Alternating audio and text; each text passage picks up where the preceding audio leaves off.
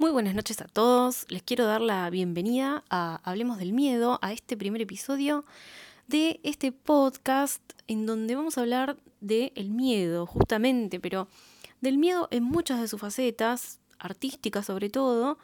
Acá eh, les voy a recomendar libros, libros que a mí me, impactaron, me gustaron. Eh, voy a tratar de meterme en cada pieza lo mejor posible para llegar al fondo, fundamentarles por qué me gustó tanto, por qué deberían darle una oportunidad. También vamos a hablar en, el mismo tono de pelis, de series. Eh, vamos a hablar un poco también de los subgéneros que están metidos adentro del, de este gran universo que es el, terror, el horror, de sus características, de sus elementos, de los principales referentes, de las obras más destacadas que hay. Em, bueno, vamos a hablar un poco de la historia del terror. La historia del terror ¿Con qué, eh, qué, quiero decir con esto? Eh, los personajes, los hechos, las figuras, las personas reales de la historia que, queriéndolo o no, hicieron algún aporte eh, al género. y vamos a conocer también, como, como, punto muy importante de este podcast, como hincapié, quiero hacer hincapié en esto, a conocer autores y referentes del género eh, argentinos a través de entrevistas, encuentros que, bueno, vamos a tratar de, concertar eh, de vez en cuando. Eh, y, por supuesto, difundir sus obras y difundir el laburo que hacen. Y bueno, vamos a hablar de un montón de cosas, de, lo que quieran, de lo que, de lo que vaya surgiendo, de cualquier otra cosa relacionada al género. vamos a tener una, una, sección que se va a llamar Una bebida espirituosa. Es ese famoso eh, coffee talk que dicen que tienen algunos youtubers. Eh, pero bueno, acá no tomamos café, acá tomamos eh, alcohol. Así que por eso le pusimos una bebida espirituosa mientras charlamos, mientras deliramos con algo que haya surgido, ya sea en comentarios, en, temas que ustedes también quieran tratar. Bueno, ahí los vamos a, los vamos a charlar. Así que bueno, les doy la bienvenida a, a este podcast que la verdad que tenía eh, ganas de hacer hace un montón y compartir con ustedes, que, charlemos, que hablemos, que compartamos cosas. Eh, y el primer episodio, ya eh, lo vamos a, ir arrancando, me gustó arrancar con algo fuerte, ¿sí? algo, algo, algo bien picante como para, como para arrancar con, mucho, con mucha fuerza. vamos a hablar hoy de, de, una parte de la historia del terror, de una parte de, una, de, la historia real, ¿eh? ¿sí? una parte de la historia universal real, eh, pero que aportó muchísimo al género. ¿sí? Em, es un lugar, vamos a hablar de un lugar que fue una inspiración y un referente a la, a la, a la hora de, generar cultura en el horror, ¿no? Eh, a lo largo de todo el mundo. Eh, este lugar nació en París, quizás ya se estén imaginando por dónde viene la cosa, pero la influencia que tuvo en las distintas manifestaciones del arte traspasaron totalmente las fronteras de Francia. Eh, fue un, lugar precursor, fue un lugar vanguardista, muy controvertido, que, hacía que, los representantes, digamos, más remilgados de la, de la sociedad se llevaran las manos a la cabeza, se persignaran, pero a la vez eh, había muchos, muchos consumidores de, este, de, lo que pasaba en este lugar que eran de la alta sociedad. Así que, bueno, ya ahí tenemos una, una dualidad que se presentaba. Seguramente ya sepan de qué estoy hablando. Eh, tan fuerte fue la huella que dejó este lugar que fue la cuna del, del, género, del subgénero gore, fue la cuna del gore, del splatter, de la comedia de horror que conocemos hoy por hoy como un subgénero dentro del terror. Estamos hablando del Teatro Gran Guignol de París. La idea de hoy, entonces, es revisar, eh, hacer un poco de revisionismo histórico, eh, hablar un poco de los orígenes, de las características, de las obras que se, que se presentaron en, el Gran Guignol, eh, de los personajes que pasaron por ahí, y de ver por qué este teatro y las cosas que pasaban ahí adentro eh, fueron, como les decía, la cuna del gore y de la comedia de horror que conocemos hoy. Porque la verdad que la influencia fue muy, muy fuerte. Em, vamos a arrancar un poquito con los orígenes de todo esto, cómo se gestó, eh, qué, fue lo que lo, que lo llevó al, creador a, abrir este teatro. Es muy interesante la historia. A ver, les pregunto, ¿qué pasa si combinamos el gusto de una persona por los casos policiales, por todo el, mundillo policíaco de París, el derramamiento de sangre y la corriente del teatro libre, lo que se conoció como teatro libre, de un tal André Antoine. Chicos, les voy a aclarar algo. Perdón por mi no francés, em, así que seguramente pronuncie muy mal las cosas, pero haré lo mejor que pueda. Eh, ¿Qué pasa si combinamos todos esos tres elementos? El fanatismo de una persona por todo lo que es los crímenes, los asesinatos, la sangre, con una corriente del teatro libre, que ahora vamos a ver qué es, eh, que habla un poco de salirse de los cánones establecidos en, la, teoría teatral, por así decirlo, eh, que dice que todo tiene que estar guionado eh, firmemente, los actores tienen que atenerse al guion, a los movimientos, etc. Y rompiendo un poco con eso, ¿no? Ser más natural, ser más realista. Si combinamos todo eso, nos sale un gran guiñol. O sea, esa es básicamente la combinación de esos tres elementos presentes en la cabeza de un hombre que se llamaba Oscar Metenier. Oscar Metenier era un tipo que tenía eh, un, puesto de secretario privado del comisionado de la policía de París y también se dice que acompañaba a los condenados a muerte cuando ya estaban ahí listos para cumplir la, condena final. Este señor, Oscar Metenier, no se sabe si porque lo traía de antes o porque estaba en contacto permanente con los, con los casos policiales más importantes del momento, desarrolló una especie, una especie no, desarrolló un gusto personal muy fuerte sobre la cosa criminal parisina, que en esa época la verdad era bastante, bastante movida. Eh, yo en este punto particularmente creo que uno trae consigo eso, eh, ese gustito, los que les gusta el terror saben a qué me estoy refiriendo, ese gustito por lo sangriento, lo macabro, eh, que en realidad lo vamos a hablar en otro episodio porque hay mucho de psicología, mucho en la psicología que podemos indagar, mucha tela para cortar de por qué nos gusta tanto el miedo. Y si eso se suma a un ambiente propicio, digamos, el tipo laburaba con, todo, con todo ese tema del crimen, ¿no?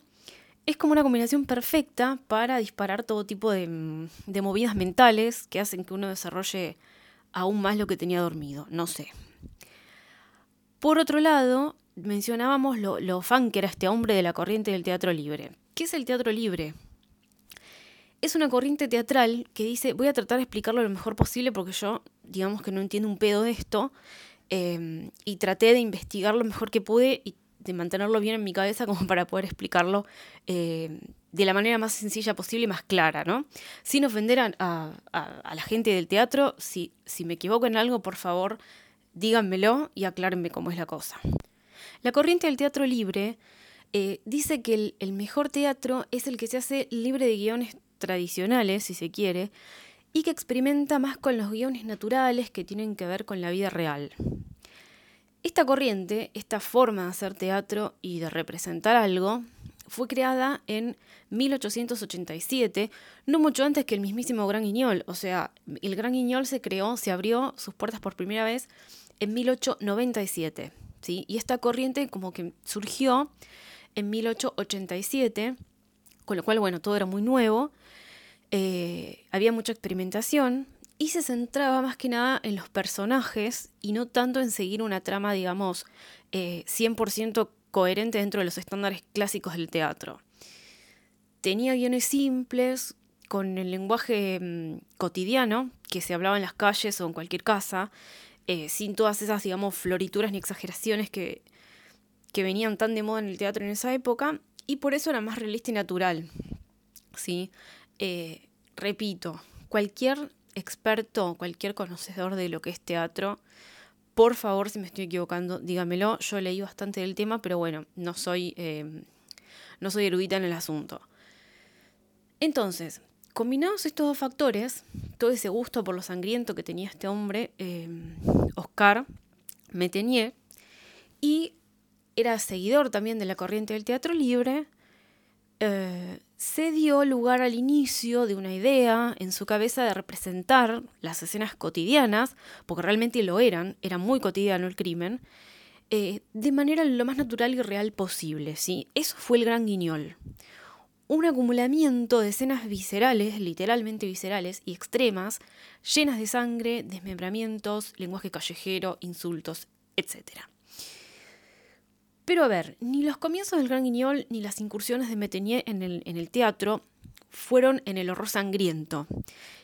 Quiero decir, el tipo había comprado una capilla y acá quiero hacer un paréntesis, por favor, chicos, ¿entienden lo que acabo de decir? El chabón se compró una capilla, una iglesia. A ver, ¿saben lo que daría yo por comprarme una capilla?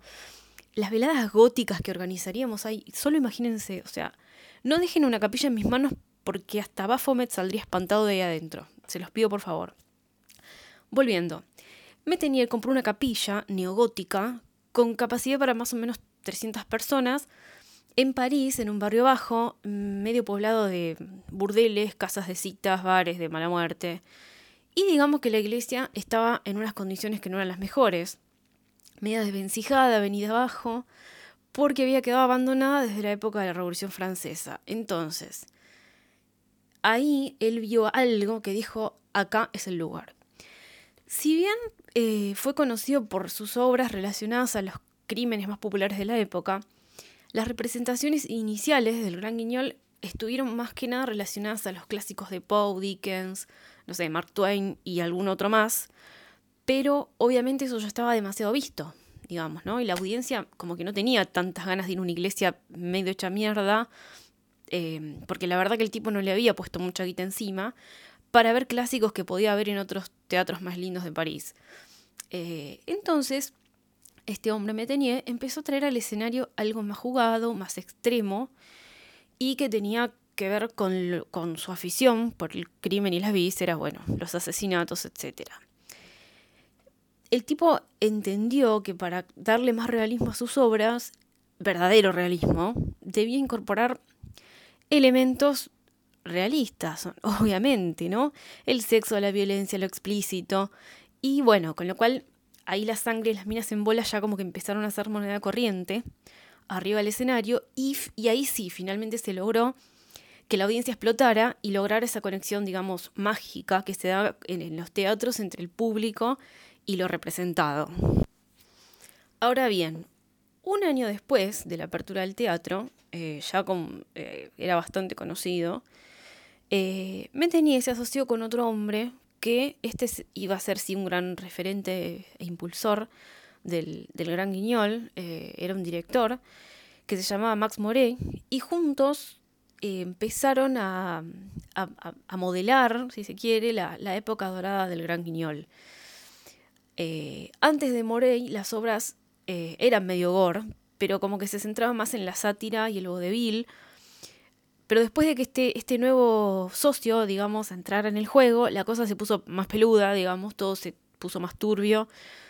Y las escenas eh, eran, sí, 100% ya explícitas de asesinatos, violaciones, torturas y demás espectáculos que, que involucraran el sufrimiento corporal. Y llegaron para quedarse, digamos. Ahí, ahí sí se transformó el Gran Guiñol en una casa del terror auténtica, como se la conoce hoy en día. Lo cual cabe mencionar, no, digamos que no distaba mucho de la, realidad que se vivía en las, plazas de París, en donde las ejecuciones públicas en la guillotina eran como moneda corriente. Entonces, en un ambiente controlado, todo era mejor, digamos, adentro de un teatro, más lindo, se podía, digamos, dar rienda suelta a las perversiones y pajas mentales de, los espectadores porque ahí estaba bien. Así nació el Gran Guiñol, digamos, que, que hoy como, se lo conoce, ¿no? Que entre paréntesis traducido significa teatro de marionetas, pero en este caso eran marionetas humanas y sangrientas. Eh, para mí acá hay un, punto importante, es que el mérito del, Gran Guiñol, ¿cuál fue? Fue doble. Por un lado, logró juntar en, sus butacas y palcos, etcétera, a miembros de la realeza, funcionarios y más miembros de la clase alta de Francia, con el populacho, con la gente común, con la de baja calaña, cosa no menor en aquellas épocas, pero que se entiende y se explica para mí. ¿Por qué? Porque el morbo, chicos, no conoce clase social. Eh, a todos nos gusta el morbo. No me digan que no, es una ley. Por otro lado, el otro mérito tuvo, tuvo eh, eh, el mérito de ser el artífice y el disparador para que siga creciendo este género del horror eh, y que derive en lo que hoy conocemos como gore o splatter. Em, así que bueno, por eso mismo el Gran Guiñol fue tan importante en la historia y para los amantes del terror la verdad que fue un, un, disparador interesante e importante para muchos directores de teatro y posteriormente cineastas. Ahora bien, ¿Qué tenía el Gran Guiñol que lo hacía tan especial en esa época? ¿sí? Porque digamos que no había otros teatros así como ese. ¿Qué, qué lo hacía tan especial? ¿Qué, ¿Qué, había en esas representaciones que hacía que el público fuera tan fiel? Eh, vamos a ver un, un poquito eso. Primero, si bien las escenas que se veían en las obras eran explícitas y no se dejaban, digamos, nada librado a la, imaginación del espectador, esa es una característica muy, muy marcada del gore también, el Gran Guiñol se destacó por la atmósfera. ¿sí? había una atmósfera densa, oscura, opresiva, de esas que te hacen sentir eh, muy incómodo, revolverte en, la butaca, etc. Y se orientaba mucho a la sugestión y anticipar al público a, los hechos que, iba a suceder arriba del escenario. Em, fíjense, imagínense que la, duración de cada obra era entre 20 y 40 minutos y en general, en una gala, en una sola gala, se representaban entre, entre tres y cuatro obras. Entonces, digamos que había que, había que tener al público en, un modo, eh, como, como en una eh, papa caliente, ¿viste? Como con el culo en brasas, para que realmente sea, entre comillas, divertido y que la gente no se aburriera y se levantara y se fuera. Eh, otra cosa que tenía todas las obras del Gran Guignol era el realismo, ya como dijimos, cada pieza se representaba basándose en la vida misma, en la realidad de las calles, por más cruda que fuera esta. Y también se basaban en los adelantos tecnológicos, los descubrimientos de la medicina, científicos, algunos lanzamientos literarios, obviamente todo orientado a la temática sangrienta.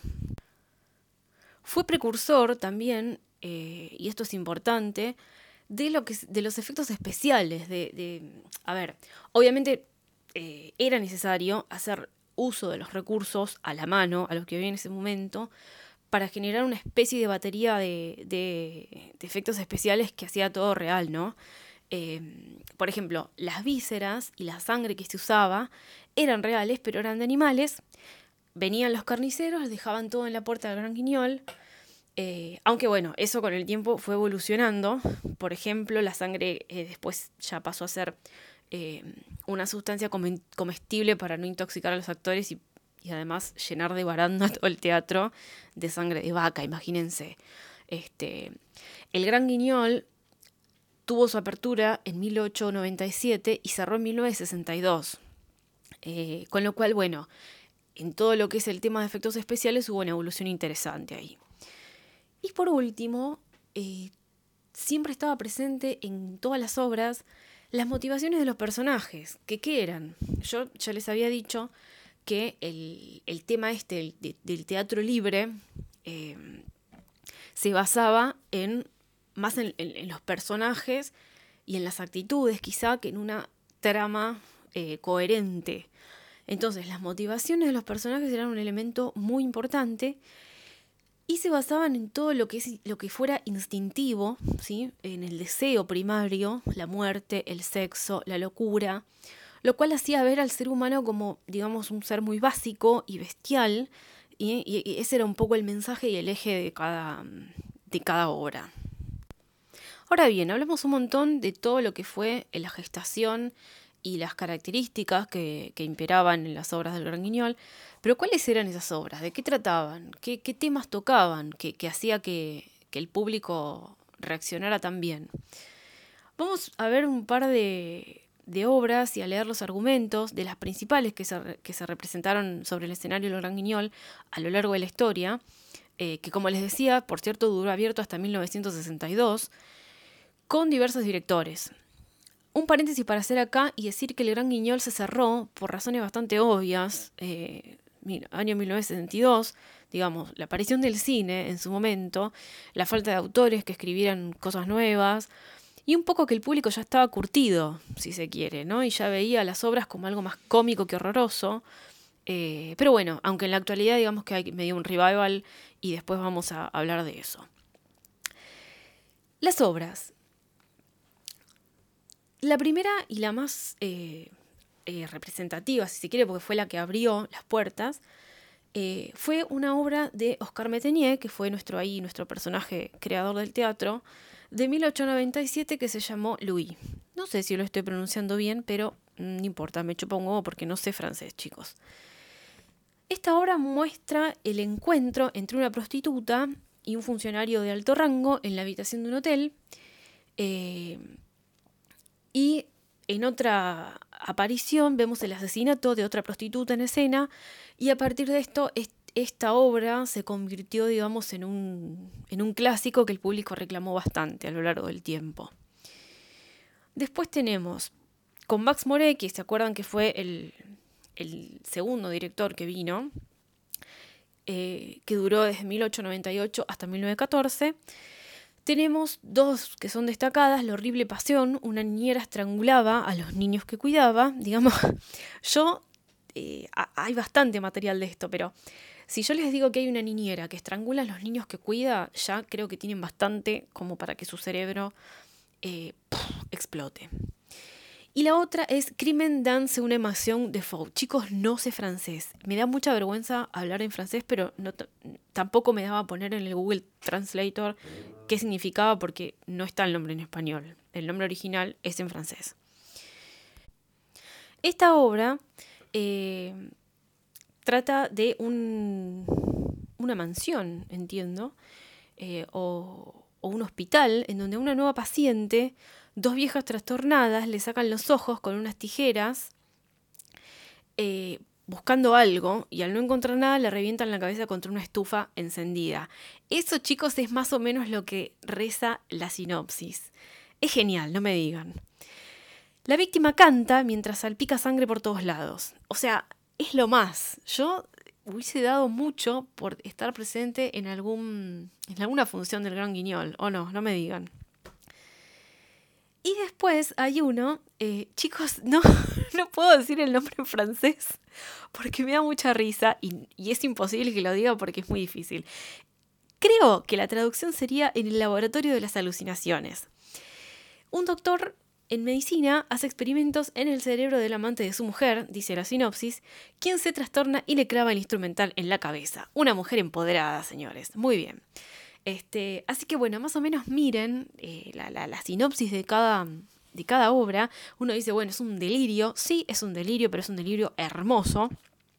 Este, pero bueno, lamentablemente el Gran Guiñol cerró. Los que viajen a París no lo van a poder ver. Eh, aunque, aunque, tengo una buena noticia para ustedes. Eh, Vamos con algunas referencias en la actualidad, esta es la parte jugosa del asunto, al gran guiñol que podemos encontrar en la literatura y en el cine, em, relacionadas a la ficción, digamos, porque digamos que documentales y libros de historia sobre el gran guiñol hay un montón, en YouTube hay un montón de cosas para, para ver sobre el gran guiñol. Les recomiendo sí que busquen en Google, pongan Gran Guiñol y miren las fotos y los flyers eh, que eran muy, muy geniales. Em, primero les quiero recomendar una película de Netflix que se llama La mujer más asesinada del mundo. Esta como es una producción original de Netflix, eh, dirigida por Frank Rivière y protagonizada por Anna Muglalis, Nils Schneider y André Williams.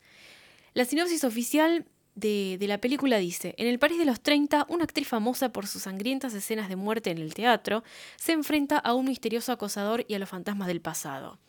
Esta es una historia muy interesante porque es la, eh, narra un poco la vida de María Teresa Biu, más conocida como Maya, que fue en, la, vida real una de las más sobresalientes actrices que, dio el Gran Guiñol y laburó desde 1917 durante 20 años.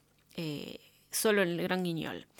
Y obviamente ya el título lo dice todo, ¿no? La mujer más asesinada del mundo. A esa mujer le hicieron de todo en el escenario. Digamos que era como, eh, como la Sara Bernard de, del, del, gore.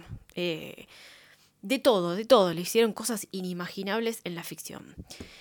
Eh, en la actualidad, por suerte, hay, hay un gran revival del, Gran Guiñol y en Argentina, particularmente, tenemos a dos exponentes, al menos dos que yo conozco, y que llevan al escenario todo lo lindo y lo hermoso del horror y del gore. Por un lado tenemos el Circo del Horror. Yo les dejo estos dos datos para que ustedes puedan ir a ver en vivo eh, lo que es eh, esta experiencia.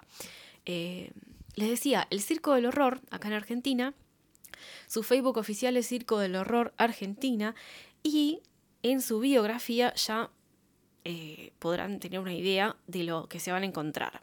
Les leo. Entrarás asustado y saldrás horrorizado, porque una vez adentro ya no hay vuelta atrás. Será tu oportunidad para venir al primer circo del horror en Argentina, a conocer en persona a una increíble variedad de artistas que estarán exhibiendo sus más espeluznantes y terroríficos números. El Carnaval de los Fenómenos llega a Buenos Aires y podrás conocerlos en persona. Escuchen esto, ¿eh? Venía a ver exorcismos, torturas, contorsiones, suspensión corporal, fuerza capilar, cama de clavos, fuerza capilar, me encantó. Perforaciones, lanzacuchillos y hachas, malabares con motosierras, pirofagia, equilibrios mortales, trapecios suicidas y horror en vivo. ¿No es hermoso? ¿Eh? eh, eh es buenísimo. Así que bueno, el Circo del Horror es un grupo de gente que hace bastante tiempo que está eh, laborando para, para el bien de la humanidad y del gore. Eh, y por otro lado, tenemos un proyecto que surgió hace poco, hace relativamente poco, que se llama Duncan Freak Show. Es un show de horror que es como una eh, patita extra, eh, pero muy potente, del cabaret Duncan. En el cabaret Duncan suelen verse números de burlesque, pero en esta faceta del Freak Show tenemos más gore, torturas y, bueno, demás horrores hermosos. Em, Así que bueno, les recomiendo estos tres em, eh, puntos de, la actualidad que pueden asemejarse un poco al espíritu y homenajear un poco al espíritu del gran guiñol. Em, creo que hasta acá llegamos por hoy, gente. Este, esto fue mm, un resumen, porque en realidad hay mucho, mucho material de esto. Eh, fue un resumen eh, humilde de mi parte de una investigacioncita que, hice eh, para contarles un poco cuál fue el aporte de este teatro al gore, del cual hablaremos seguramente, o no, no lo sé, en algún otro episodio de Hablemos del Miedo. Muchas gracias por quedarse, nos vemos en la próxima y les dejo un abrazo.